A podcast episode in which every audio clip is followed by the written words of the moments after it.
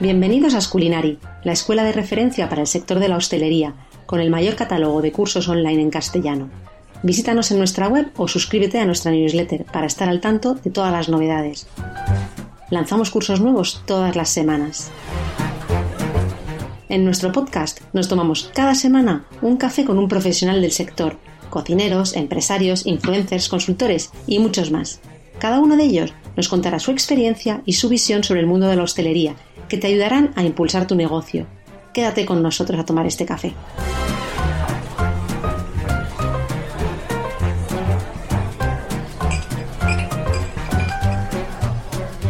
Hola a todos, hoy viene a tomarse un café con nosotros eh, Ignacio Usía, copropietario de The Alchemist y bar manager. Eh, hola Ignacio, ¿cómo estás? Buenos días y gracias por aceptar nuestro café. Hola, ¿qué tal? Buenos días. Un placer para, para mí poder estar con vosotros. No sé si has escuchado alguno de nuestros podcasts, pero a todos los invitados les hacemos una primera pregunta que es si son cafeteros. Nos estamos tomando un café. No sé si a un, a un barman le puedo preguntar si toma café, pero imagino que sí, que es una de las bebidas también. Y de, y, de, y de, buena mañana, siempre nos ayuda. La verdad que, que, a mí me gusta mucho el café y, y, lo disfruto cada día. O sea, no... ¿Y cómo te lo tomas? Ya seguro que tienes una forma muy especial de tomártela. No, bueno, yo soy, yo soy clásico. A mí me gusta con un café con leche y, y en vaso de cristal y, y de maravilla, contentísimo. el vaso de cristal es como muy, de, muy nuestro, ¿no? Porque yo creo que en otros países no, no yo he viajado y no, no, nunca he visto lo del vaso de cristal, siempre me llamado la atención. Sí, correcto, sí, sí, siempre con la taza, pues no sé. Y con el cristal la verdad que, que es, una, es un pequeño detalle, pero a la hora de beberlo en marca la diferencia también un poquito, ¿sabes? Ay, sí, ¿en qué? ¿En qué? Cuéntanos. Bueno, no, más que nada, a ver, la, si la leche no está muy caliente, si no te quemas los, claro. la, los dedos, ¿no? Pero, pero si no, lo que es el tacto, a mí me, me gusta mucho más en el tacto en el labio del vidrio, que sería lo que es la, la taza de porcelana, ¿sabes? Fíjate, es que eso, hay... eso ya son peculiaridades. Sí, sí, no, pero al final también vosotros que seréis más sensibles a esto, ¿no? Que, que el, el, común de los mortales, como se suele decir, pues es, eh, es un detalle que, que, me gusta, me gusta. Pues eh, bueno, aparte de esto, que es un poco la anécdota, eh, sí que me gustaría que, que, te presentaras un poco a nivel personal quién eres y luego ya nos cuentas un poco más a nivel profesional. Ya te pregunto algo más a, más a nivel profesional, pero cuéntanos quién eres. Vale, bueno, mi nombre es Ignacio Usía, yo nací aquí en Barcelona y bueno, tuve la suerte pues de encontrar mi oficio, ¿no? Mi vocación pues bastante joven, ¿no? En mi casa me enseñaron pues o estudias que tenía todo el apoyo de mi familia o ponte a trabajar y ya te empiezas a buscar la vida y sabes cómo funciona, ¿no? El sistema, entonces yo cogí ese camino y por suerte pues, pues he tenido muy, muy buenas experiencias, he, estado, he tenido la suerte también de poder entrar en grandes casas y seguir mi camino pues desde bastante jovencito y poder aprender no solo de un sector o de un oficio concreto dentro de la hostelería, sino he visto bastantes sectores y la verdad que creo que ha sido la suma del resultado final en que me encuentro ahora mismo. ¿Y, qué estudiaste por, por, curiosidad? O sea, para, porque me imagino que eh, no, no, en su día, a lo mejor hoy en día ya sí que existe, pero en su día a lo mejor no existía algo específico para, para la parte de, barman o de coctelería eh, y no sé si, si, es necesario. O sea, cuéntanos un poco cómo, cómo qué estudias o, o, cómo te formas para, para convertirte en lo que eres hoy. Sí, bueno, yo, si te soy sincero, ¿sabes? Eh, Lorena, bueno, en el tema de los estudios, pues era, fui bastante malo, ¿vale? Fui una persona, pues, que, que, que, cogí un camino, pues, que no era el correcto, incluso, pues, lo que se conoce la ESO, yo repetí dos veces cuarto de ESO, y a mí no me dieron, no tenía ni el grado de la ESO. Fíjate. Entonces, empecé a trabajar, bueno, yo empecé a trabajar de ayudante de pastelero, ¿sabes? Me empezaron a enseñar la disciplina, ¿no? Como comenté vos en el vídeo, ¿no? Pues a sí. las 4 de la mañana pues ya rascar bandejas, ¿no? Tenía aparte un jefe de, de, mano dura y me enseñó pues bastante lo que era la, la disciplina esta del oficio. Uh -huh. Empecé después de ello pues a repartir el pan, ¿no? vinculados y también, bueno, haciendo masas de croissants y todo esto. Y a los 17 años, pues eh, tuve la oportunidad de entrar de botones en un hotel, el La Yetana Palace aquí en Barcelona. Sí. Y fue pues donde encontré mi pasión y la vocación sobre todo hacia el cliente extranjero, eh, al disfrutar, ¿no? Que, ostras, disfrutaban y valoraban tu faena y siempre pues con una sonrisa y, y no sé, me, fue una cosa que, me atrajo mucho y, decidí formarme en, el mundo de la hostelería. O sea, más el servicio al cliente, ¿no? Y ahí es donde ya descubres. Oye, pero al final, me gusta que digas esto porque muchas veces nos piden que, elijamos eh, una carrera o unos estudios o una formación muy jóvenes y a veces hay que trabajar antes. Yo, yo, soy muy partidaria de esto, ¿no? De, empezar trabajando antes para que tú descubras por ti mismo lo que te gusta y luego ya te formas. O sea, que a mí me parece yo, sí, yo, tengo hijos y, les, les, aconsejaría más bien esto que lo otro, ¿eh? Fíjate. Yo, yo, es que en este caso, ¿sabes, Lorena? Creo que a nivel cultural o sobre todo de sociedad, eh, aquí nos han enseñado siempre pues unas pautas, unas normas que tiene que ser ABCDE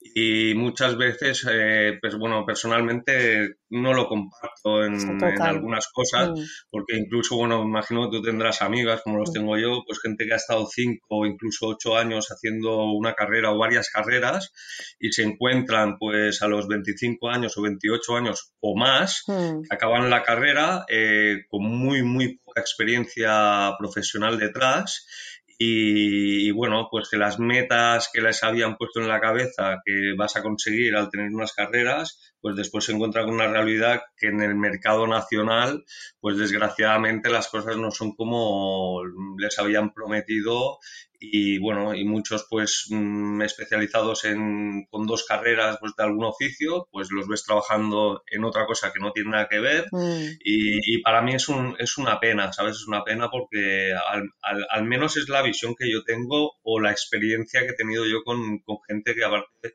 pues buenos amigos que, bueno, o muchos han ido al extranjero para encontrar la oportunidad que ellos buscaban ya, que era su sueño antes de empezar una carrera, o otros pues han decidido hacer otro oficio pues porque veían que, en lo que se habían formado tanto tiempo no, no, tenía, no tenía salida. Es así, es verdad, y por eso te digo que a mí me eh, cuando eres tan joven es que elegir algo que va a decir tu futuro me parece muy complicado sin haber experimentado, ¿no? Entonces, a ti te, vino, me imagino, bien, porque luego también nos has contado que trabajaste, o sea, que luego ya te metiste en Vía Veneto, me imagino que fue después del hotel, ¿no? y que es donde descubriste ya la profesión de, yo, yo, yo cuando el, mundo del hotel dije, o sea, pues sí, ahora sí que necesito una formación, me quiero formar a lo que es servicio y en esas épocas pues ya existían los módulos de grado medio y superior. Y yo pues tuve la oportunidad pues de, en este caso también de apoyo de la familia, de hacer un módulo de hostelería de grado medio y luego me saqué el superior eh, formándome en lo que era sala y también tocando un poco de bar y de ahí tuve la suerte de entrar en Vía Veneto. Bueno, yo en Vía Veneto entré haciendo las prácticas y automáticamente ya cuando se me acabaron las prácticas y el curso me, contrataron en plantilla fija. Y entonces, bueno, para mí fue una masterclass, ¿no? una casa de, la vieja escuela que creo que, nunca han de morir y con un servicio eh, extraordinario yo me di cuenta de lo que aprendí cuando salí, cuando salí de ahí. Pues cuando salí de ahí es cuando mm, vi lo que había aprendido, ¿sabes? En dentro de esa casa y la visión de servicio que me habían dado, la, disciplina que hay. Y no sé, la verdad que, muy satisfecho por la experiencia. ¿Y tú ya, era, tú ya eras muy creativo o, o, lo desarrollaste allí? yo, es que siempre he sido como como dicen, ¿no? Como un Peter Pan, ¿sabes? Como soñador, el que creo... soñador. Sí, mucho, no, siempre, yo he sido un despistado, siempre me ha gustado mucho, pues, dibujar, ¿sabes? He tenido como, como un lado artístico, para decirlo de una forma, y siempre, pues, con, con fantasía, pero a nivel de, del niño que creo que todos llevamos dentro, Y a veces me, me, lo dicen, yo quizá cosas que las veo muy normales a nivel creativo o que me salen solas, para, para, otra gente pues no lo ven de esta forma o, no lo acaban de entender o me dicen, ostras, ¿y cómo has podido pensar? ¿Cómo lo has hecho tan fácil? Entonces, ya te digo, esto no sé, creo que es una cosa también lo, lo que es la creatividad eh, que se lleva dentro, ¿sabes? Que sí que se puede trabajar, pero, bueno, yo creo que hay gente que tiene más facilidad. Eh, que, otra. Y ya te digo, eh, o sea, mi creatividad, o en este caso, hablando del tema de la coctelería, eh, a la hora de crear los cócteles, eh, este es mi punto de vista y este es el tipo de coctelería que hacemos en este caso en The Alchemix, ¿vale? Que, seguro que pues hay gente pues que debe tener otras ideas o que no, le acaba de, gustar, pero ya te digo, o sea, lo bueno que el abanico es muy, muy grande y nosotros siempre trabajamos pues con mucho respeto, mucho conocimiento y, y mucha técnica, ¿sabes? Creando una historia y no solo mezclando cuatro zumos, te pongo esto o esta taza porque me gusta y ya está, no, no, o sea, esa taza te la pongo por, detrás hay un porqué en todo, ¿sabes? Claro, de hecho este es un poco vuestro valor diferencial, ¿no? Que, dicen que es tan importante en el mundo de los negocios y me gustaría un poco hablar de emprendimiento contigo porque al final eres el copropietario de, de, de, Alchemix y sí que me gustaría saber cómo surge la idea y, y, cómo ponéis en marcha todo el, todo el negocio. Pues mira, nuestra historia empezó, eh, yo cuando acabé de Vía Veneto, después me formé, estuve en coctelería clásica en el Ideal con el, con el señor Gotarda casi cuatro años también. Y, tuve la oportunidad de, bueno, tomé la decisión de quererme ir a Asia eh, y mm. aprender eh, inglés o, o, también abrir un poco la mente. Yo era un enamorado ya de Tailandia porque me fui a los 19 años eh, a entrenar porque he hecho muchos años artes marciales y, siempre me, enamoró. Y entonces unos amigos de aquí de Barcelona me llamaron, Nacho, que estamos con Gagán, que te quiere conocer, tal. Y yo pues no sabía muy bien tampoco, me investigué un poco, vi que estaban de World 50 Best y bueno, tuve la oportunidad de irme hacia Bangkok Ahí estuve casi cuatro años y medio y ahí es donde conocí a mi, a mi amigo y a mi socio de, de Alchemix, el chef Sergi Palacín. Y ya te digo, una, también una curiosidad, ¿no? Que dos chicos de Barcelona se, conozcan en, Bangkok, en Bangkok en un restaurante hindú, ¿sabes? Y entonces, bueno, pues de ahí Hombre, no podía ser algo normal, no decir, no, me encontré en la parada del autobús. No, no, fue, ya te digo, o sea, la historia es bastante peculiar.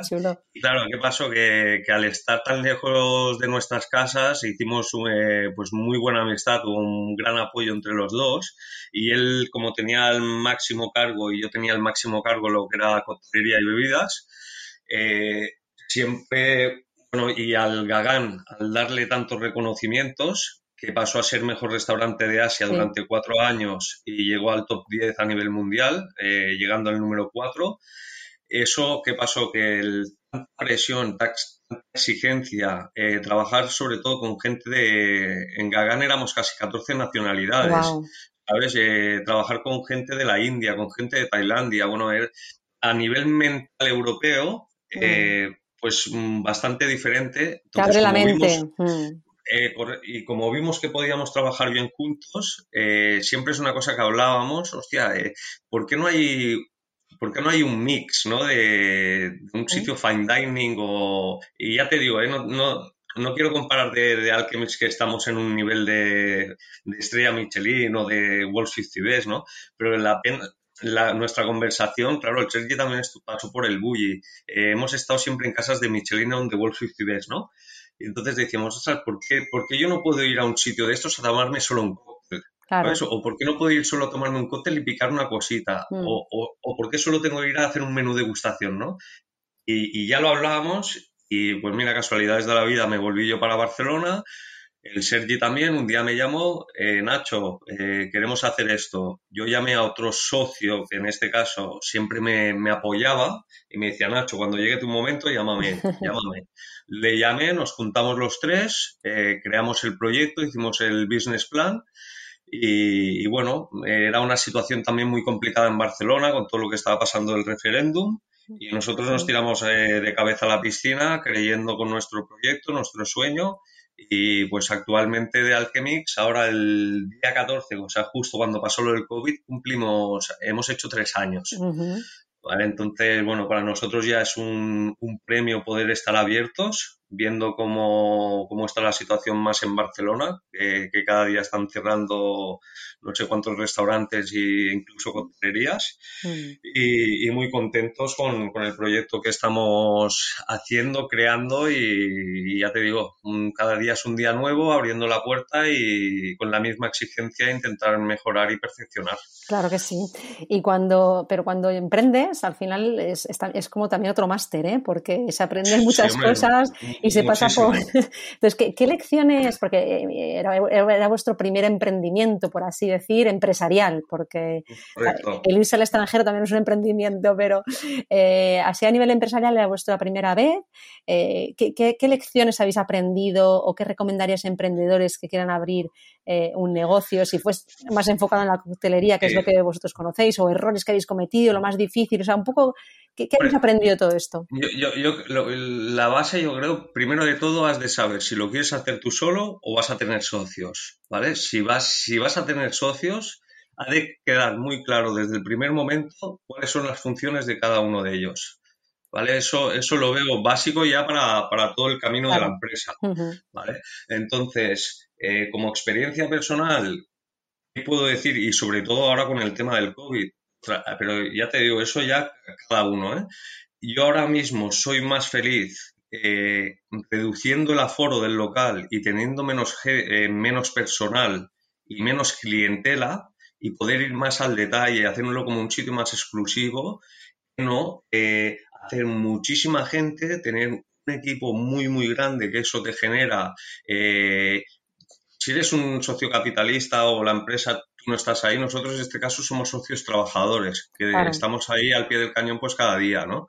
A nivel de estrés y a nivel, ostras, yo ahora mismo voy muchísimo más relajado eh, que cuando teníamos todo el equipo y aparte ya, te digo que era un equipo pequeño, ¿no? No es una empresa de que tengamos 80 o 100 trabajadores, sino éramos, llegamos a ser entre 12 o 13 personas, ¿sabes? Entonces, yo prefiero eh, tener 5 o 6, hacer como una mini familia y que todos hagamos ABCDE como un protocolo de servicio y que al final el cliente, tanto cuando entre, cuando salga de nuestra casa, se vaya con una sonrisa enorme, eh, a mí esto me, ha ido muy, muy bien. O sea, no es, si, si, si, vemos que no llegamos, apretemos, apretemos y aguantemos, ¿sabes? No, no digamos, pues ya contratamos a uno, contratamos al otro, no, vamos a aguantar si por suerte pues la cosa va muy muy bien, pues contratemos, mm. pero no no nos, ¿sabes? sobrecargarse, bueno, es que sobrecargarse de personal al final luego las cuentas tienen que salir y, vas muy agobiado. Mm. Correcto, y sobre todo es esto, eh, yo creo que es esencial eh, tener eh, una lista, ¿no? O hacerte tú como un círculo de partners, ¿no? que todo el camino te acompañen, ¿vale? A eso que me refiero, por ejemplo, pues buscar un, gestor, pues una persona pues de confianza que, que, que, se, que, sienta la empresa, ¿vale? Que, esté al día de, todo el tema de papeleo, que es complicadísimo, ¿no? Entonces, eso pues lo veo importantísimo. Después una persona que nos lleve, pues yo, la, o las redes sociales o la persona que nos haga todo el tema de diseños, ¿no? Es, es dijésemos, buscar eh, cinco o seis perfiles siempre nos acompañen, porque uno solo o mm, es que no, lo puedes abarcar, ¿no? Entonces, yo creo que es buscar gente que viva su oficio, que, tengan un perfil pues, de gente exigente y que busquen la perfección, como en este caso mm, nos pasa a nosotros, mm. y caminar juntos desde el, desde el primer día. Y si ves que una persona no te funciona y encima le tienes que ir tú detrás, no pasa nada, pasamos página buscamos otra persona que de verdad sienta lo que nosotros sentimos y podamos caminar con ellos juntos. yo, yo, es una cosa que la, aconsejo mucho. Pues, o sea... no, está claro, o sea, elegir bien eh, tus socios y tus partners y que esté todo el mundo alineado en valores es, fundamental para que, para que, un buen, para que el negocio salga, salga adelante. Y eh, decías antes lo de las funciones. Cuéntanos un poco cuáles son eh, tus funciones tanto detrás de la barra como a nivel empresario y, cómo compaginas las dos. Sí, bueno, eh, en este caso también, Lorena, pero eh, en el tema anterior hay que tener muy, muy claro el concepto que nosotros queremos hacer, ¿vale? Porque si no, va a ser, o sea, hay que marcarse algo en la cabeza, una meta y, vamos ahí porque si lo vamos yendo, o sea, lo vamos cambiando, va a ser muy complicado, ¿vale? O sea, mm. esto te, va a alterar todo el proceso. Entonces, yo, en este caso, las funciones que tengo, pues sería eh, a nivel laboral, pues encargarme de lo que es todo el tema de barra, ¿vale? De proveedores, escandallos, pues eh, mis emplas, según ya te digo, ahora mismo, pues ahora, ahora me encuentro solo en la barra. Antes tenía cuatro personas dentro de la barra, que éramos un equipo de, pues de, pero ya te digo, ahora claro, con un aforo al 30% y abriendo cuatro horas al día en Barcelona, no puedes, no puedes. nosotros nos hemos ido adaptando constantemente. Y yo espero que dentro de poco, creo que tardará, al menos, al menos hasta la noche, hmm. de tener la magia esa de la barra, pues la gente que no para de entrar y salir, tener un equipo grande. Eh, pero ya te digo, ahora yo lo estoy haciendo en este caso todo, eh, pero normalmente mis funciones son esas, eh, controlar la mise en place, hacer las fichas técnicas, eh, crear la carta de cócteles. Yo en este caso también, al tener la sala, pues marco el protocolo del servicio que queremos hacer. siempre estoy, pues, ostras, pues si voy a una tienda y veo una, un cubierto que no sé qué, pues, no, pues siempre estar como vivo intentando mejorar pues todos los pequeños detalles desde que entran por la puerta de Alchemix hasta que se van. ¿Vale? Entonces, esto sería más, técnico y después por detrás, pues en este caso, pues yo me encargo de, llevar un poco las redes sociales, lo que es el Instagram, cuadramos el tema de, del fotógrafo, pues nos marcamos tres fotos semanales pues para hacer un lineal, ¿no? No sé, son, son tantas pequeñas cosas eh, que al final, bueno, siempre tienes la cabeza ocupada y, ya te digo, y siempre, eh, eso ya me pasaba desde hace muchos años, eh, o sea, la, tener la, curiosidad, el querer seguir aprendiendo, el querer probar, el, mm. el querer conocer, ¿sabes? Que eso, eso creo que es básico. Mm. Pero en principio, ya te digo, a lo que es a nivel técnico, yo mi función principal es el servicio, encargarme de todo el tema de barra, los maridajes, servicio, lo que es la, sala y después a nivel de gestión pues intentar pues con, con el gestor y con los otros socios eh, tenerlo todo, todo al día y bueno, que no, que no se nos escape nada. Pero ya te digo, tiene que haber cada uno con sus cosas, lo vas mirando, pero es que si no, no uno solo no, no puede. Claro, no, no, y además, mira, el otro día, el, lunes estuve, estuve en, el, en el HIP, en el salón este en Madrid, que se celebró de, de, innovación en hostelería y tal, y la charla inicial que, que dio Ferran Adrià era esto, decía, muy bien. O sea, cuando vayas a emprender un negocio, la ilusión está muy bien, pero de eso solo no, no, no vale, ¿no? Hay que tener lo que dices tú, todo el concepto, el business plan, pues todo lo que estás diciendo tú y es súper importante volver a decirlo para que cale el mensaje en las eh, generaciones que vienen eh, a lo mejor más jóvenes y que se piensan que emprender, venga, voy a abrir un restaurante, voy a abrir un bar, voy a abrir una barra, ¿no? Y dices, no, no, o sea, que esto es un negocio entre todo y hay que ganar pasta, o sea. Correcto, eh, es eso, o sea, que seguir con tu pasión, tu sueño, pero o sea, sin olvidarse nunca que es un negocio, ¿sabes? Y mm. si al final los números no salen, pues puedes hacer, eh, pues no sé, servir un, un cohete, pero que si, si, no te viene la gente y al final no facturas lo que tienes que pagar a final de mes, pues, pues es la, la gracia te va a durar dos o tres meses, ¿sabes? Entonces, pues ya te digo, siempre dentro de las posibilidades creciendo poco a poco. O sea, para nosotros es un maratón, no es un sprint. ¿Vale? Que hmm. eso también son conceptos de negocio. ¿Vale? Si cogemos a, pues a, inversores o a un grupo grande y queremos hacer pues un concepto de negocio de hacer billetes o, en este caso en Barcelona o en muchos sitios que van específicamente al 90% del turismo, eh, pues serían conceptos totalmente distintos. ¿Sabes? Yo no haría la coctelería que estoy haciendo en The Alchemix o no, haríamos el tipo de comida que estamos haciendo en The Alchemix. ¿vale? Entonces, eh, ya te digo, según el concepto de negocio y según lo que tú busques también, ¿no? nosotros ya te digo, lo nuestro es muy, muy poco a poco, un maratón y, y, muy agradecidos también del recibo hemos tenido la gente de Barcelona y que han aceptado nuestro concepto al ser un concepto bastante diferente en su día y, muy complicado, ¿sabes?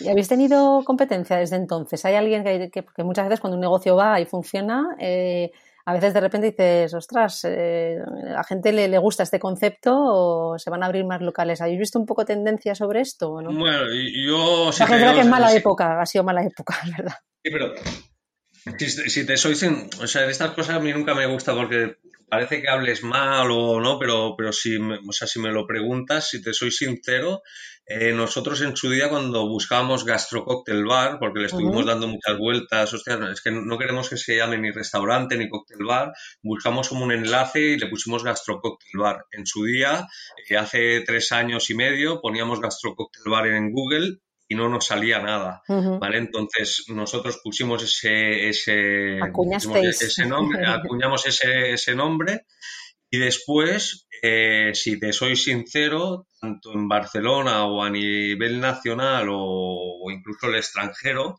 eh, no, no conocíamos ningún sitio de hacer el verdadero mix que nosotros queríamos de una coctelería-restaurante en un mismo espacio, ¿vale? O sea, que, por ejemplo, en un sitio que tenga un restaurante en la, sala de abajo coctelería o en el piso de arriba o, en otra sala, eso sí que existía, pero estar todo en un, en un mismo sitio y que desde que entras por la puerta tú te haces tu traje a medida, si te quieres tomar solo un cóctel, lo tomas, si te quieres picar algo o te vas a hacer el degustación o a la carta con el maridaje de cócteles, mm, no conocíamos nada igual, ¿vale? Entonces, mm, a través de eso, pues yo he visto mucha gente del oficio, pues eso, eso siempre pasará, ¿sabes? Y creo que no es malo. Yo me, lo, he sentido, ¿sabes, Lorena? O sea, mucha gente me ha venido, ostras, te, hacen fotos, no sé qué, te preguntan, miran y tal. Después ellos también tienen negocios relacionados con lo nuestro y ves que hacen cosas, para no decir iguales, pues prácticamente igual y, que vienen a observar y, y en este caso, pues algunos sí que lo han hecho y han abierto eh, por ejemplo, cerca de Alchemex han abierto algo muy, muy, muy parecido, incluso el local se parece mucho, con otro tipo de cocina, pero el concepto prácticamente es lo, mismo y lo abrieron hace un año y medio. Lo abrieron ahora antes del COVID. Pero ya te digo, no creo que sea malo tampoco. O sea, cuanta más competencia que al final y, y cuanto más cerca estén de nosotros, también es bueno, ¿sabes? Porque eso eh, si el barrio tiene muchas coctelerías o muchos restaurantes o gastrocóctel bar, como, como le llamamos, eso también mueve a mucha gente y un día te irán, irán al delante y al día siguiente vendrán a nosotros. Y al final el cliente es el que él marcará la diferencia en decir, ostras, voy a volver a este sitio o no voy a volver a este sitio. totalmente. Y la competencia siempre es buena por esto, por lo que dices tú, porque al final quiere decir que hay demanda y que la gente está interesada en este tipo de, conceptos. O sea que, eso es bueno, habéis creado tendencias, eso es bueno. y, aparte que es como una, una, competencia sana, porque yo en este caso, pues ostras, tengo la suerte que me llevo pues muy bien con la gente relacionada pues en el mundo del bar, o de, ¿no? Que, y, siempre es bueno que estén a tu lado porque, porque no te duermes, ¿sabes? Incluso te activan más, ¿sabes? Y, siempre pues, poder compartir yo, yo, eso sí que en mi vida lo he hecho ni lo voy a hacer, ¿sabes? Yo, eh, y ya te digo, Lorena, que, suena mal si lo digo, ¿sabes? Pero, pero es, una realidad. Yo, yo el mirar en Instagram a ver qué hace este, o a ver qué cóctel ha hecho, o qué plato ha hecho, o qué, y, después, mm, porque hay gente que lo hace, ¿sabes? Hay gente que, que, que, crea o que busca o que haciendo esto, o sea, eh, busca ver qué hace el otro, hostia, pues lo hago igual o busco una línea parecida y, se quedan tan tranquilos, ¿sabes? Entonces, es una cosa que ya a nivel personal, es que yo, yo me iría a dormir mal, es que yo es una cosa que no, nunca lo he tenido ni, ni lo quiero hacer, ¿sabes? O sea, nosotros al final creamos o hacemos o es lo que nosotros sentimos y lo que nosotros hemos aprendido durante mm, pues unos cuantos años a nivel profesional en, gran, en muy grandes casas, ¿sabes? Y con gente pues muy profesional. ya te digo que en todas las casas hay cosas buenas, hay cosas malas, pero lo importante aquí es quedarse con lo bueno de cada uno que has tenido a tu lado y que, y que has podido aprender y que has podido...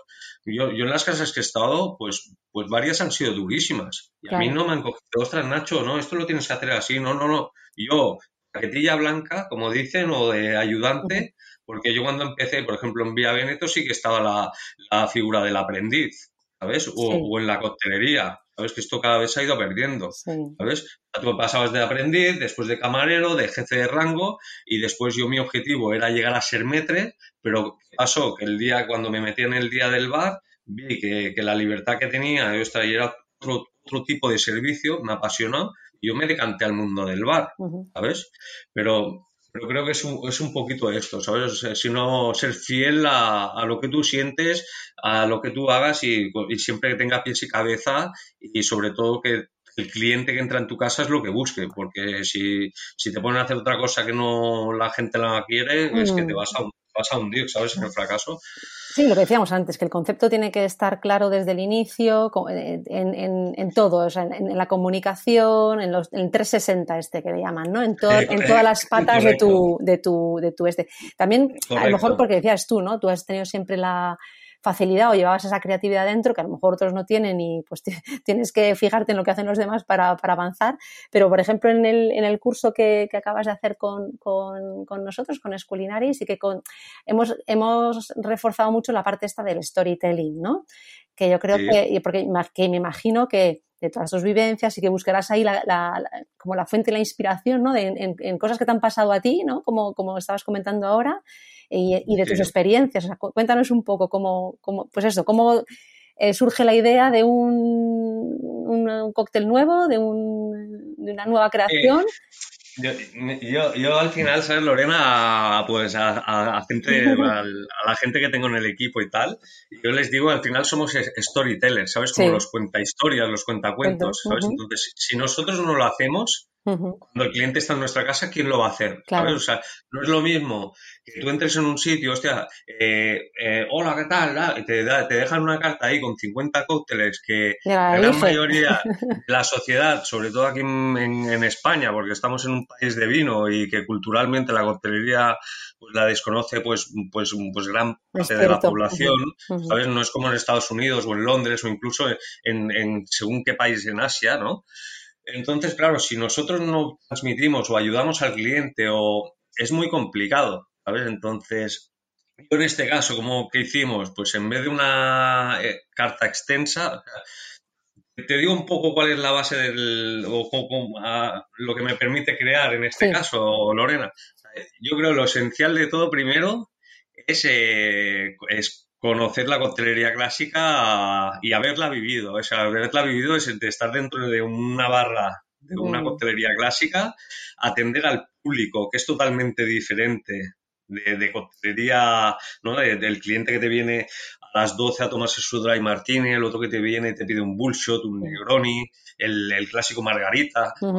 Vivir eso, vivir ese, el tacto ese con el cliente. O sea, aparte, claro, un tipo de público eh, intentar buscar coctelerías clásicas eh, que te viene gente, pues ya te digo, el, mejor abogado no sé qué, yo que sé, un día te viene un, fútbol, un futbolista, o sea, tener ese, intentar llegar como a un nivel alto de, de, gente, ¿sabes lo que...? Mm.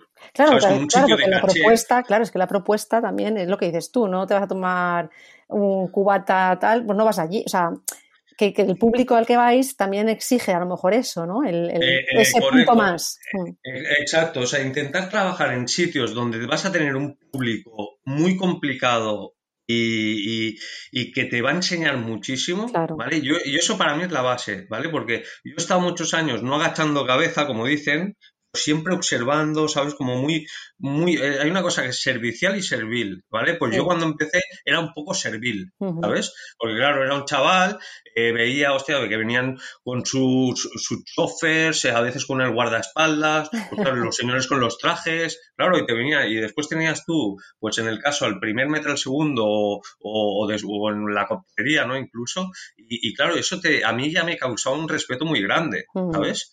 Y, pero, pero el mismo respeto que sentía por esa persona lo sentía por, por otra que me venía con camiseta, o sea, no, no tiene nada, yo intentaba siempre la misma exigencia para todo el mundo, ¿sabes? Eso es Pero ese tipo de público sí que es muy, muy complicado y, y, el saberlo manejar y sobre todo lo que dije Lorena, para mí lo principal dentro de Navarra es la visión de servicio y que hayan pisado la sala es que lo veo una cosa básica, ¿sabes? Para, para ir al pequeño detalle, al trato, al mimo con el cliente a esa cercanía, ¿vale?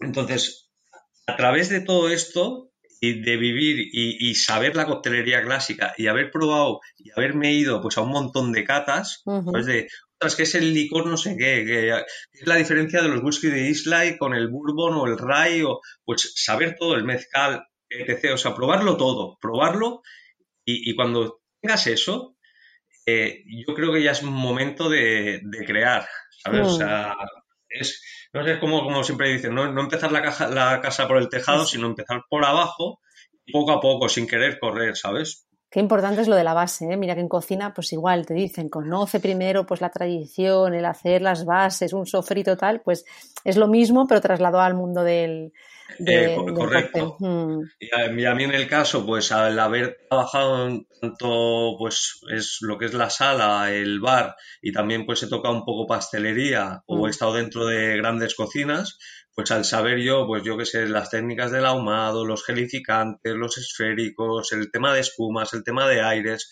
cuando tú ya tienes una base y lo has hecho todo y lo has probado, ¿sabes? Eh, ahí es cuando yo puedo crear, ¿sabes? Y ahí es cuando digo, hostia, eh, ahora por ejemplo, ¿no? Ahora me dirías, Nacho, eh, créame un, cóctel de los romanos, ¿no? O yo que sé, un cóctel de los vikingos, ¿vale? Pues, pues, pues, pues, pues yo qué haría, primero de todo, que si yo desconozco el tema, buscaría algún libro chulo pues que hable de los vikingos, de sus costumbres, qué bebían, ¿vale? Hostia, pues bebían el hidromiel, no sé qué, hostia, ¿qué es el hidromiel? No, pues, pues agua, miel, un poco de levadura, lo fermentamos durante 25 28 días y eso ya, pues, ya tienes el hidromiel, ¿no? Entonces, ostras, pues la curiosidad de ir a un sitio donde te compre una levadura específica, probar tú el hidromiel, ¿sabes? Cuando lo has probado, hostia, pues si conoces a alguien que lo haya hecho, compartir, ostras, ¿qué, te parece? Tal. Y cuando ya tienes el resultado, eh, ya tienes una base de lo que los vikingos bebían, ostras, ¿dónde lo bebían? ¿No? Pues en el cuerno vikingo o en una jarra de, madera o lo que sea, ¿sabes? Pues ostras, te vas a tiendas o hoy en día que tenemos el Google o, o Sí, un Amazon y cosas de estas. Sí, pues, pues te buscas, ostras, pues, pues un vaso vikingo no sé qué tal, y lo ves y ya tú creas tu historia, ¿sabes? Entonces, el, ¿qué, puedo hacer con los vikingos con el hidromiel? Ostras, pues el hidromiel dentro de mi cabeza, al haber probado pues el bourbon, ¿sabes? O haber probado, pues no sé, el, sirope de maíz, ¿sabes? Te pongo ejemplos, ¿sabes? O yo qué sé, o, en vez de la cerveza normal hacemos un sirope o hacemos una espuma de cerveza o hacemos un aire, lo que sea, pues mira, ya puedo crear un aire de cerveza, después haremos un sirope de, de maíz con, con con un toque de, bourbon y después la base será el hidromiel y, de acidez pues le pondremos un toque de limón, ¿no? Pues, ostras, lo probamos pues, y en la jarra está, ostras, pues esto parece los vikingos, pues ya he creado ese cóctel, ¿sabes? Lo que, y, luego, claro, probarlo que esté bien. Pero yo en este caso he partido un cóctel clásico que sería un whisky sour, para decirlo de una forma, y he agregado tanto visualmente y por respeto también, porque claro, si ellos lo bebían los vikingos en este tipo de jarra, vamos pues a intentar que el cliente viva lo mismo que el vikingo sentía cuando bebía jarra, lo, que se habla de las experiencias, ¿no? Que, no sea solamente bebértelo, sino que te, que te sientas como, como, uno de ellos. Eh, correcto, correcto. Y, al final es un poco la forma de crear. Y, y, yo en este caso pues juego con cuatro apartados uno es el que me permiten pues, pues, pues, pues jugar bastante. el primero es cócteles clásicos reversionados. Aquí lo que intentamos es mantener la misma base que el cóctel clásico y la misma presentación, haciéndole un pequeño twist, a veces un, pequeño, pequeño cambio, un pequeño matiz. Y después, bueno, eh, cócteles basados en países, eso también me da mm. muchísimo juego. Claro. ¿no? Pues bebidas tradicionales de la India, de Tailandia, o con producto de la zona. El apartado, el otro que tenemos es historia del ser humano, que en este caso entraría, pues, por ejemplo, el de los vikingos, o podría ser, pues, mitología griega. Y fases de la humanidad, o momentos eh, importantes. Eh, correcto. Y el, y el, último que sería cócteles de fantasía, ¿vale? Que aquí fantasía aquí sí que no hay nada escrito, sino es, es intentar recrear eh, pues, pues no sé, películas o personajes de, la fantasía, pues intentar crear una historia en un cóctel y, poder transportar al cliente o que viva eh, e, esta historia que tú estás explicando, ¿sabes? ¿Y te gustan las, estas cuatro apartados por igual o hay alguno que te, que te ah, sientas más identificado? ¿Te encantan todos? Ah, sí, todos, a ver, todos me encantan. El, los hijos, ¿no? Pues puedes elegir. Sí, sí, sí, como es, es, eso. Al final cada cóctel es como un, como un bebé, ¿no? Como un, como, un hijito. Y, y, a ver, la coctelería clásica reversionada, pues mucho respeto y, aparte me, me, encanta lo que es la elegancia y el tan, como dicen, el, el es más importante, el contenido o el continente, ¿no? Pues en este caso intentamos hacer un balance eh, y que esté siempre por igual, ¿sabes? Para mí, pues el, claro. Mm. el, el, sí, o yo me iría más pues a la clásica, así más a los, a los gustos o al pequeño cambio, Después la de fantasía es la. Ahí es como, como dice, perdón la expresión, pues que se te ha ido la olla, o sea, se te va la olla y ahí, y ahí da igual lo que hagas. Ahí ya todo vale, es como sí, sí, soñar. Ahí, todo vale, ¿sabes? Y, mira, por ejemplo, el, el de Disney, ¿vale? Eh, es precioso, sí, el del señor Potts. sí, es, es, es, un cóctel, ya te digo, para mí es, es casi tocando el límite de a, a, nivel personal, de, lo que sería ya un toque, pues, algo hortera o algo ¿sabes? Como fuera de. que, no tenga elegancia, para decirlo de una forma. para, mí sería, para, mí sería ya llegando al tope, pero claro, cuando tú ves la, historia, claro. Eh, cuando la gran mayoría de gente ha visto la película. Y, ostras, y llevamos todo el tiempo que, muchas veces digo, es que lo saco de la carta, lo saco de la carta, pero es que el cliente al final no me deja. Entonces, tengo una cosa, me viene ya la gente. A pedir esto. Sí, pero es que aparte ni leen los ingredientes, ¿sabes? O sea, es que, es que no, me dice, no, yo el de Disney, yo el de la tetera, yo el de tal.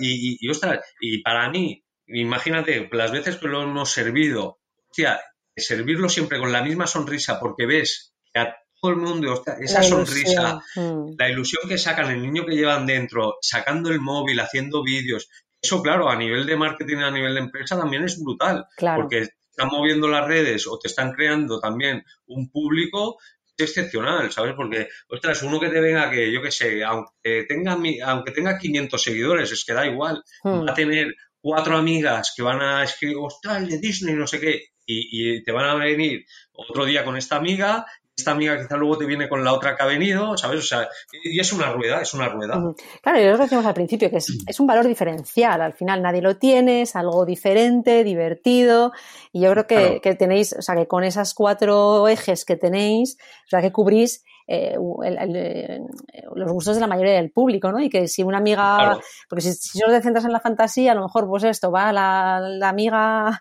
que le gusta hacer la foto para Instagram, pero va con el novio, el hermano, quien sea, o una otra, otra amiga más clásica, y pues no sé, pero si, pero si tiene donde elegir, eso también es lo bueno, ¿no? Y que todos, eh, que todo gire alrededor de un mismo concepto de el cóctel, la, la, novedad, el tal, ¿no? O sea, que... o sea tú, tú, tú, lo has, tú, lo has, dicho genial. O sea, yo dentro de, por ejemplo, el, ejemplo de Alchemix, tenemos 11, 11 cócteles en carta, mm. ¿vale? Y es una de las cosas también a la hora de crear que tengo muy, muy en cuenta. O sea, tiene que haber dentro de la reducción que hacemos, para no marear al cliente en este caso, tiene que haber un abanico para el público, tanto de coctelería clásica o bartenders o gente del oficio que te va a pedir cosas cañeras, ¿sabes? O sea, pues subidas de alcohol, que se note la base. Y después, pues, el, público este también que desconoce total el mundo de la coctelería, les da miedo muchas veces a pedirse cócteles de 12, 13 o 15 euros. ¿Por qué? Porque lamentablemente también dentro de las barras mucha gente dice, no, pues ahora, bueno, Ahora con el tema del COVID complicado, pero antes que pasase, que pasara, pues muchos dicen, ah, no, pues yo me meto dentro de la barra. Y, quizá pues se dedicaba a, pues a, otro oficio totalmente distinto. Se metía ahí y llevaba un mes haciendo cócteles, mezclando cuatro zumos, haciéndose, bueno, en, Instagram una celebrity y, metiendo eso, unas cosas y dices, ostras, mm, creo que vas muy equivocado, ¿sabes? Hmm. Porque primero hay, o sea, es, un camino largo, ¿sabes? Yo, yo, al final creo que es como las artes marciales, ¿sabes, Lorena? O sea, es, es, es como en, disciplina ir aprendiendo, sobre todo humildad, hmm. y, y, es un camino que nunca te lo acabarás, o sea, cada día aprenderemos. Hmm. Entonces, y perdona que, se me ha ido el tema, o sea, me refiero porque, porque esta gente, ¿qué pasa? Que después mm, va, un grupo de amigos a una coctelería, se gastan 10 euros cada uno por un cóctel y uno pues es un cóctel que está muy muy ácido, el otro que sabe un montón de alcohol y eso qué pasa, que tú luego lo pagas y al próximo día que te vas a tomar algo hostia, pues quizá ya te pides la copita de cava o el vino porque mm. sabes que es tiro seguro. No te vas a gastar cuatro o cinco euros más en una cosa que quizá ni, ni es que ni te gusta ni te la vas a acabar. Porque aparte, el barman ese no ha tenido ni el detalle de preguntarle, ostras, ¿qué tal el cóctel, señores? ¿O cómo le gusta? ¿Más ácido, menos dulce? ¿Qué te gusta a ti? Entender eh, también lo que tienes tú, la cultura del servicio, entender al cliente. Mm. Eh, eh, exacto, ¿no? Ese le ha dejado la carta ahí, los chavales pues han pedido cuatro cócteles y tal, lo han probado y pues de los cuatro valía uno y, y perdona la expresión, pero es que así, y, y yo te lo digo a nivel personal, ostras, porque yo es lo que, lo que siempre hago, intento ir pues a los mejores y a los peores y es que pues, a conocer es que es importantísimo, ¿sabes? Que te vayas a formar por, a nivel ya personal que lo disfrutas, porque a mí me apasiona esto, ¿no? De ir a comer o a beber, pero es que a nivel de conocimiento eh, va a ser lo mismo o superior el teórico y lo práctico que tú hayas hecho a, en, nivel laboral, ¿sabes? Sí, sí, total, totalmente. Entonces, eso es un tema que yo creo que la gente pues ha tenido miedo y en The Alchemist, por suerte, hemos tenido la, vía libre o la confianza que la gente nos se deja llevar, se deja llevar y para mí es precioso, ¿sabes? O sea, un 90%, 95% de copas que servimos son cócteles de la carta, pues los cócteles de, de autor y para mí es un, es un exitazo, ¿sabes? Porque el otro 10, entonces, ¿qué son? No, pues te vienen y pues sería, entraría pues quizá la coctelería clásica ah, y, lo que y, lo que serían gin tonics y, ah, tema de copas. Pero claro, yo he estado en sitios que quizá el 80%, el 90% de las copas eran gin tonics o, copas de estas y, cócteles pues salía alguno y la gran mayoría eran clásicos, ¿sabes? Bueno, es como lo que te decía antes, que habéis marcado tendencia y al final si vas a, a The Alchemix no es para tomarte pues esto, eh, el gin tonic que te puedes tomar en el bar de al lado que mm, ni lo vas a disfrutar porque no estás dentro del sitio, ¿no? Para, hacerlo. Mm. Yo, al final de Alchemy yo creo que eso es un sitio que te tienes que dejar llevar y sobre todo tener claro lo que, lo que tú buscas, ¿sabes? Porque yo, por ejemplo, de Alchemix como cliente, mm. también me iría quizá, y ya no te digo quizá comer, pues quizá me iría de aperitivo, me tomaría un White Truffle Pisco Sour y unas croquetitas así, pues con, con, mi, con mi mujer o pues mm. con quizá algunos amigos, y luego me iría a comer a algún sitio. Mm. O quizá me vendría a comer, haría el degustación y después me pasaría a la barra a tomar unos cócteles, ¿sabes? O sea, al final es lo que el cliente busque, ¿sabes? O sea, bueno, hay que, hay, que, crear un poco este, este nuevo hábito, lo que decías tú, que en España no existe, que es muy, pues eso, de vino, de cerveza, pero crear este hábito en, la, en las personas de, de coctelería, que, que, que, poco a poco, ¿no? Que ahí tenéis una labor importante, yo creo que es uno de los retos también que, hay por delante, ¿no? Es correcto. Mm. Sí, sí, yo lo, lo, comparto. Y aparte, el, lo, bonito es, siempre ya te digo, con humildad, ¿eh? porque cada mm. uno se especializa en lo suyo y, pero si nuestra función es educar al cliente, mm. ¿sabes? Entonces, si el cliente se deja educar en, el, en, el, en, el, en el campo este, pues para nosotros es lo más bonito y lo disfrutamos y, hostia, y a mí me apasiona. Pero es que el problema a veces que también nos encontramos que hay gente que ni se deja educar y gente que te viene en la cabeza con otro... Pero bueno, eso pasa en todas las casas y, es una cosa que hemos de estar preparados mm. eh, para cuando tengamos nuestro negocio o cuando tengamos no, que, que, gente con mala leche, para decir una, de una forma, siempre hay, ¿sabes? Y, siempre la descargan con gente, pues lamentablemente a veces de la hostelería, pero, pero ya te digo, con esto hemos de estar preparados y, y siempre nosotros defender nuestro, nuestro camino, ¿sabes? Sí, como decías, esto es una carrera de fondo y hay que ir educando poco a poco a, la gente. Y de hecho, ¿cómo, ¿cómo, hacia dónde te gustaría a ti que fuera el mundo de la hostelería? ¿Cómo, cómo te gustaría a ti que fuera dentro de, de unos 10 años? Hombre, yo creo el mundo de la hostelería... Mundo eh, ideal, el mundo ideal. ¿Cómo sería el mundo ideal para ti? Bueno, yo, creo que el... Aparte de lo que es técnico, ¿no? Pues que yo me imagino pues que se seguirá pues abriendo el mismo abanico, ¿no? El que tenemos por pues, sitios más clásicos, pues la, la, hostelería en general que no conocemos, pues las distintas categorías, pues, pues, pues dijésemos tringuitos de playa, pues más bares, lo que son todo el tema de, de, discotecas, todo eso espero que con todo el tema del COVID pues vuelva, vuelva a surgir ¿vale? Después mm. los restaurantes, tipos de experiencia, pues siempre van a, van a estar, ¿vale? El tema de, de, la gastronomía, del mezclar coctelería, espero y creo que la gente cada vez va a consumir más y, va a funcionar bien. A mí, sinceramente, también me gustaría que cambiase un poco la mentalidad, la sociedad y que mostrara un poco más de respeto a, a lo que es el oficio, ¿no? Al final, el oficio. Nosotros lo hablamos en el podcast, por ejemplo, con Abel Valverde y decía que esto, que al final, y lo decías tú también antes, ¿no? Que no cualquiera puede meterse detrás de una barra, que, claro, él, él dice, yo soy un, camarero enamorado de mi profesión, de mi, de mi oficio, y, y, y que no, el, el, bueno, pues venga, métete a camarero, que no es una salida, es decir, no puedes decir, venga, pues métete a esto mismo, arquitecto, venga, y construye aquí la casa, ¿no? O sea, que yo creo que, eh, ahí has apuntado bien, ¿no? que si cambia esta mentalidad y se respeta y se profesionaliza más este sector, eh, tendremos más... más... yo, yo, yo, yo, creo, me gustaría en los 10 años esto, o sea, en, vez de a nivel técnico, de conceptos y tal, o sea, eso estoy seguro que siempre va a ir evolucionando y más cuando estamos en, un país de, creo que de gente de artistas o de gente muy creativa, o sea, eso no tengo ninguna duda que va, o sea, vamos a ir a, siempre a más y más y, o sea, y va a ser una, una, maravilla. Hmm. Pero sí que me, la gente que se conciencie más, la sociedad, ¿sabes? O sea, veo muy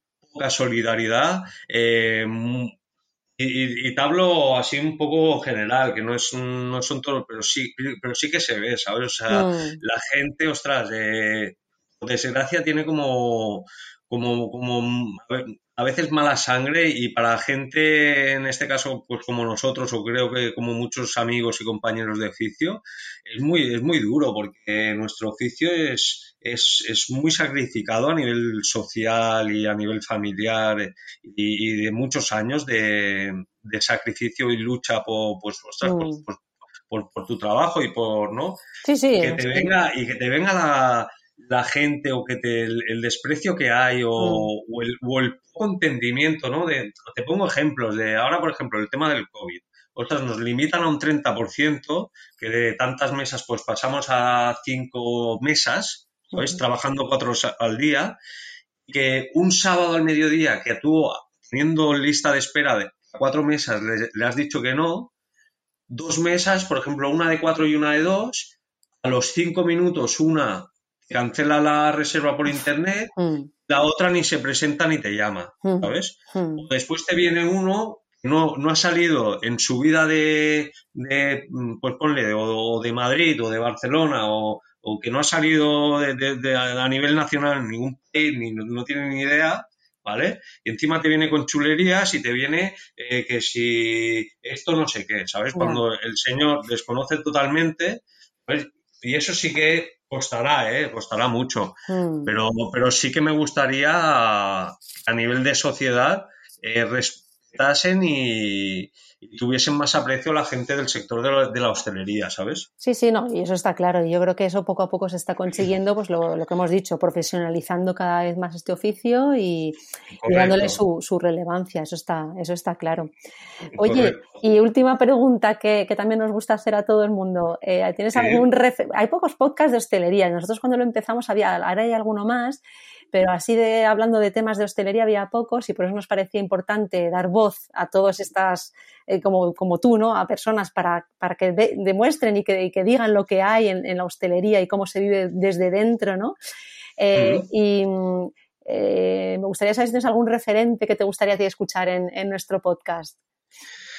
A ver, a mí, a, o sea, una persona que siempre admiro, bueno, que hay, hay bastantes, ¿no? Pero así que admiro y, respeto y sobre todo lo que me encanta de, es, que creo, ¿no? Que prefiere, es, es, José Andrés, ¿vale? José Andrés, para, mí, para mí a nivel de, bueno, para mí, mm, lo que a mí más me gusta de este tipo de personas es al menos que quizá me confundo, ¿eh? Porque a veces las cámaras también de una figura de, este, de esta escala, a veces te lo distorsionan. Te lo, ah. distorsionan es difícil mantener eso tantos años y que no eh, y tiene una trayectoria tan intachable. Hmm. Correcto, ¿no? Pero a mí, o sea, la humildad que me transmite esta persona, la, el valor humano que tiene, ¿sabes? O sea, del de compartir, hostia, las cosas que está haciendo o que ha hecho en Estados Unidos, o sea, los reconocimientos que ha tenido, que ha logrado que, que para o sea, para un español o para de este, salir en la revista Time o mm. estar con el Obama, o sea,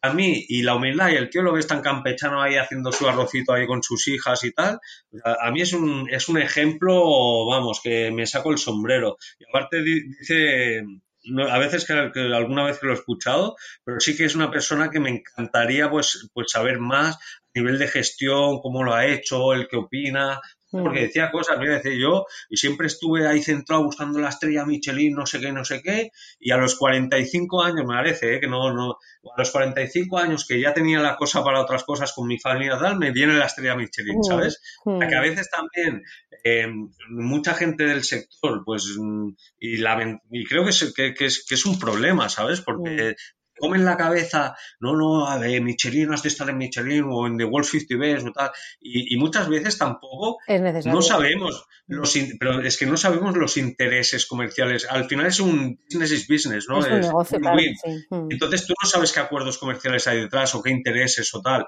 ¿no? Y a veces, ostras, el, comerte la cabeza o el querer estar ahí, eh, creo que en vez de positivo es malo, ¿sabes? Porque eso te, te genera una ansiedad y un estrés, o sea, al final, si las cosas vienen, pues bienvenidas sean, pero lo importante es que, tu negocio funcione, que llenes, que la gente salga con una sonrisa y, eso a nosotros, pues, pues a, mí es una cosa, ostras, que te venga una persona, eh, en este caso, pues, que te juzgue, ostras, no, porque este curry no sé qué. Entonces yo pienso, ¿cuántos curries, o sea, cuánto ¿sabes? O sea, de este tema para poder... Mm. o sea, yo en este caso defiendo a mi amigo Sergi, que es una persona que lleva siete años pues cocinando, eh, que ha cocinado más en la India o en Tailandia que incluso aquí en, su ciudad, ¿sabes? Y que venga una persona que, que, creo que, máximo ha hecho un viaje de tres días a tal y que te venga a valorar una cosa que no la desconoce, ¿sabes? Sí, es verdad. Pues en este tema, pues sí que creo que es importante ser fiel tu estilo de cocina o estilo de coctelería y, y, siempre defenderlo y estar tú tranquilo. Y por mucho que te venga tal siempre, ya te digo, con humildad, con educación y con respeto, porque es su opinión, pero tú no has de cambiar tu pensamiento. A, ver, si te, si te vienen 100 personas y te dicen, hostia, esto está malísimo, o este cóctel no sé qué, esto no vale nada. A lo mejor algo no hay algo que no va, efectivamente. hay, algo que falla, ¿sabes? En ese caso eres tú, pero porque te venga tal, tampoco no te... Sí, esto, esto da para un podcast más, ¿eh? Porque el, tema de la gestión de las críticas es algo también que da para una charla buena, ¿eh? Sí, total, total. Es verdad que es difícil, ¿no? Hay que hacer caso, pero ¿qué dices no? Hay que hacer caso, pero eh, sin que te llegue a afectar del todo, pero eh, sí que hay que escuchar, o sea, es algo, es algo complicado, efectivamente. Total, pues, total. Pues, mira, a José Andrés le vi hace poco en, en, Instagram con una nevada que cayó en Washington a hacer, ¿lo viste? A que hace los cócteles con la nieve del, jardín. Sí, con el tequila, ¿no? Con el tequila. el próximo Margarita es, un fenómeno. Es un fenómeno. es que me gusta, mira, por ejemplo, también pues Ángel León, también es una persona que me transmite mucha humildad, mucho mucho conocimiento y que el, ¿Sabes? Que, que, al final yo es que mm, yo creo que eso es el, la meta, ¿sabes? Porque mm. mucha gente al final. Yo, yo, yo, lo que creo, o sea, la meta final es que, que, tú seas feliz en tu camino, en tu trabajo, y eso es lo más importante hoy en día, ¿sabes? Porque todo lo otro está muy bien y lo importante es eso, que haya salud, mm. estés contento, que estés feliz con tu vida y todo lo que venga bien y si y seguir hacia adelante. Estoy, de acuerdo, sí, sí. Y además cuando alcanzas eso es como que ya llegas como la, la, balsa, ¿no? Y llega y ya todo va bien, ¿no? Si disfrutas, todo va bien. muchas veces sí puedes tener tal, pero si te falta lo otro o tal, entonces es, hacer una balanza, de decir, pues mira, yo quiero esto, yo con esto no necesito más, soy feliz, eh, y, estoy contentísimo. Y lo bonito de lo, nuestro, ¿sabes, Lorena? Mm. Es que yo nunca siento como voy a trabajar. No, para mí, o sea, es, vivo 24 horas con mi oficio, ¿sabes? O sea, mm, mm. A, mí, a, mí, me, apasiona ir ahí, hostia, y poder tratar con la gente y ahora voy a hacer este cóctel y, ¿sabes? O sea, lo bonito es esto, que vivimos totalmente. Y, también trabajando haciendo cosas que nos gusta. Claro y porque te abre lo que hablamos al principio te abre la mente no o sea cuando ya no te, quitas todas las, las cargas y la, la cómo decir las partes negativas las cuando viene ya también la creatividad el todo o sea que, total total mm. total. Y, ese camino si viene intentar dar la vuelta y buscar porque eso nos pasa a todos ya a mí me ha pasado muchísimo. Yo siendo muy exigente y tal, me como la, pues, mucho la cabeza y eso, intentar darle la vuelta a la tortilla y, buscar cosas pues que siempre te motiven o que puedas aprender y, entonces es que a nivel ya personal eh, va muy bien. E incluso mm. pues hacer un deporte eh, pues te va muy bien para a nivel de, cabeza también, ¿sabes? Para sacarte todas las tensiones, claro que sí. Correcto. Bueno, y, perdona, eh, Lorena, pero al, también si José Andrés ya sí que es complicado, ¿sabes? también me gustaría, pues, yo que sé, un perfil tipo el, señor monje, ¿sabes? También creo que sería interesante, ¿sabes? Gente especializada en la sala, que pueda transmitir, eh, mm. pues, el conocimiento de, pues, de esto, pues, de haber servido tantos años a tanta gente famosa o a políticos o a figuras tal, ¿sabes? O sea, pues también lo, veo muy interesante, ¿sabes? Porque hay que aprender de esta, lo que decíamos antes, de las bases, la, de, la tradición y, y, la gente que lleva todo esto ya, todo este recorrido, hay que, hay que ensalzarles, exactamente. Correcto. Pues genial, ¿no? tres grandes, tres grandes invitados, lo, intentaremos, lo intentaremos. Suerte que me has pedido uno, ¿eh? Que si pues nada, eh, ya acabamos el podcast y yo sí que quería invitar, eh, ya lo hemos dicho, pero a todo el mundo a que descubra el curso que tienes, que, de, que has eh, puesto y has como regalado, ¿no? El, estos cócteles, estas creaciones tuyas y que, y que vayan un poco más allá de la receta y el de entender ese concepto, la conceptualización, el storytelling que hemos, que hemos hablado. O sea que todos invitados. Eso, eso, eso sería muy, muy bonito, la verdad. Mm. Pues nada, ya, eh, Nacho, me ha, encantado hablar contigo. Eh, yo, La, próxima vez me voy a Kimis porque ya después de hablar de todo esto me, me entran unas ganas de, de probarlo. será un placer recibirte por nuestra casa. Estupendo, pues muchas gracias, hasta pronto. Vale, Lorena, muchas gracias. Si te ha gustado esta charla, no te pierdas ningún episodio del podcast y suscríbete. Te esperamos cada semana con más invitados. Estamos en todas las plataformas. Solo tienes que buscar el podcast Un café con Sculinari. Te esperamos también en nuestra página web y redes sociales para que conozcas todos nuestros cursos y a nuestros profesores.